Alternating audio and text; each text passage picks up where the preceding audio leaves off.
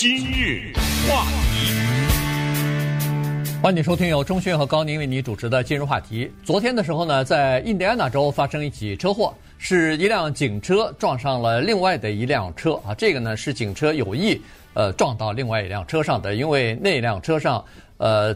这个不知道是开车人还是呃这个坐在旁边的人，反正这两个人呢都是呃警方在全国范围之内搜捕的两个人啊，一个呢女的呢是以前一个警官啊，在监狱里边做警官的，另外呢就是呃他帮助的一个囚犯啊，从呃阿拉巴马州的县监狱里头逃跑的，所以这两个人呢实际上已经上了全美国的。这个悬赏的这个搜捕榜了啊，那么这事儿呢是发生在四月二十九号，他们才从监狱里面逃跑。后来警方得到了报信儿，说是这两个人开着车在这个附近，所以警方呢就出动呃警车呢来把他们围拦截住啊。那么拦截的过程当中，当然就发生了车祸，车祸撞了这个嫌犯所待的车之后呢，男性的那个逃跑的嫌犯呢，受伤以后被抓住了哈。那么女性的这个也算是被追捕的这个嫌犯，同时他以前是一名狱警呢，他后来开枪自杀了。所以这个事情啊，实际上其实可以稍微的讲一下，一段警察和囚犯之间的恋情，呃，演变成他最后这个狱警啊，呃，违法帮着这个男性的囚犯逃跑。最后自己自杀身亡。说实话呢，要是看一个电影有这样的一个情节，可能给我们提供个一两个小时的娱乐吧。可是，在真实的生活中，当这样的事情发生的时候，而且当我们对这个事情的背景有一些了解的时候呢，难免还是有一些唏嘘啊。我看到这个新闻，其实我在过去的差不多一个礼拜都在跟踪啊，我挺好奇的，对，就想知道这个事情的下落如何。我也看到这个结局。其实我想到的是科恩兄弟早年的一部非常好看的电影，叫《Raising Arizona》，不知道中文翻译成什么，但是直译的话就是把叫亚利桑那的那五胞胎带大，这是直译啊。所以它跟亚利桑那州应该是没有什么太直接的关系，或者是有，但是它是有暗指的这种关系。就是 Holly Hunter 扮演的一名女警察和 Nicholas Cage。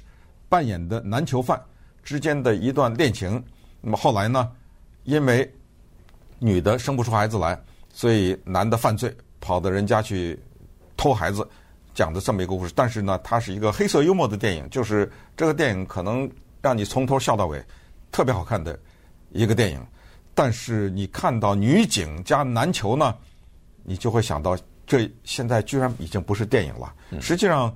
这个故事是几年以前有过，我们在今日话题里也讲过，也是有一个女的警察跟一个男的囚犯产生恋情，然后好像是在洗衣房里面，什么把他放在洗衣洗衣包里的包里面啊，帮着他逃出来什么之类的。这种事情呢，时有发生。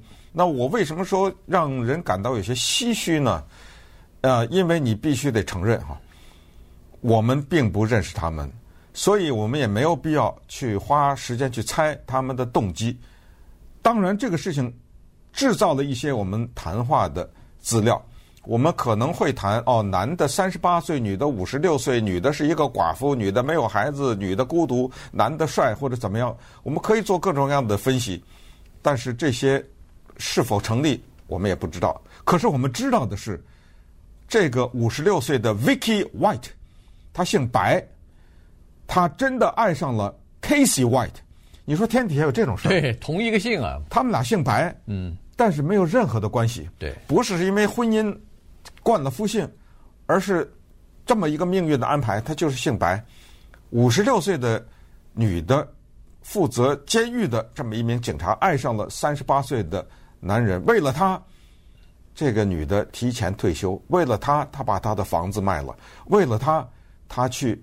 造了假的身份去买了一辆车，为了她，这个女的精心的设计了一个逃亡的方案，为了她，这个女的把命给送上了，对对不对？呃，不管他们是，呃，当然这是违法的啊，这是不对的。但是问题，这个可以看得出来，这个这这爱情的力量，这恋爱的力量实在是太大了哈。这个呃，一开始的时候，警方是百思不得其解，怎么会有这样的事情？所以呢，警方是说，有可能这个 Vicky White 啊，这个女性的警察，可能是受了某种威胁，可能是受了某种胁迫，可能是被迫这么做的。但后来警方也改口了，警方后来说，看来这是一个叫做监狱里边的警官和囚犯之间的一场恋情所导致的这样的一个事情发生啊。呃，他们两个人的交往，据说是已经持续了两两年多了啊。这个男的呢，六尺九寸，你 一说就是和打篮球的人一样啊，三百三十磅，快两米了都。对，嗯、不，我我哦，对，差不多。真的呀？我都不知道是不是超过两米了，恨不得上来。反正是，呃，反正比科比还高，呃，就这么说吧。对，就是这么一个男的哈，这么个情况。这个男的犯犯罪犯的很多啊，他有犯两起还是三起谋杀罪哈，现在还有一起二零一五年的一个案子还在有待审理，光是他犯罪的这个定罪的已经被判了七十五年徒刑了。然后他这辈子可能就待在监狱里头出不来了。七十五年是没算那个杀二零一五年的杀人。二零一五年的还没审呢，审出来呢。对，如果审出来的话，他就不对。不光是这个七十五年，他已经就出不来了。出不来了哈，他现在三十八岁，加上五十年以后还能出来吗？出不来了哈。所以呢，而且现在警官已经发誓了，说这辈子也不能让他再见重见天日了。这个还还还敢越狱，还敢逃跑。这就罪加一等了哈，所以，呃，就是这么一个情况。你看这个女的，确实哈做了大量的事情。她原来是一个模范狱警，她在工作方面是勤勤恳恳、非常的负责任的一个女警察。曾经四度被评为他们监狱里边的叫做年度警察，嗯，而且她是这个监狱里头的第二号人物。也就是说，除了他上面还有个他的。上司之外，他就是第二号了。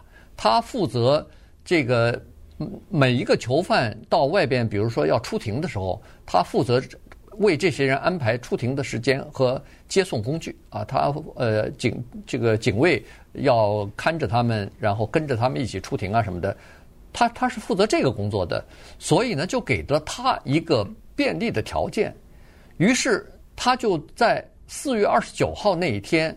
他说：“这个 Casey White 要去附近不远的一个县监狱里边去出庭，他就走心理啊，做心理评估。哎，对，嗯、反正也是一个短暂的出庭啊，做心理鉴定。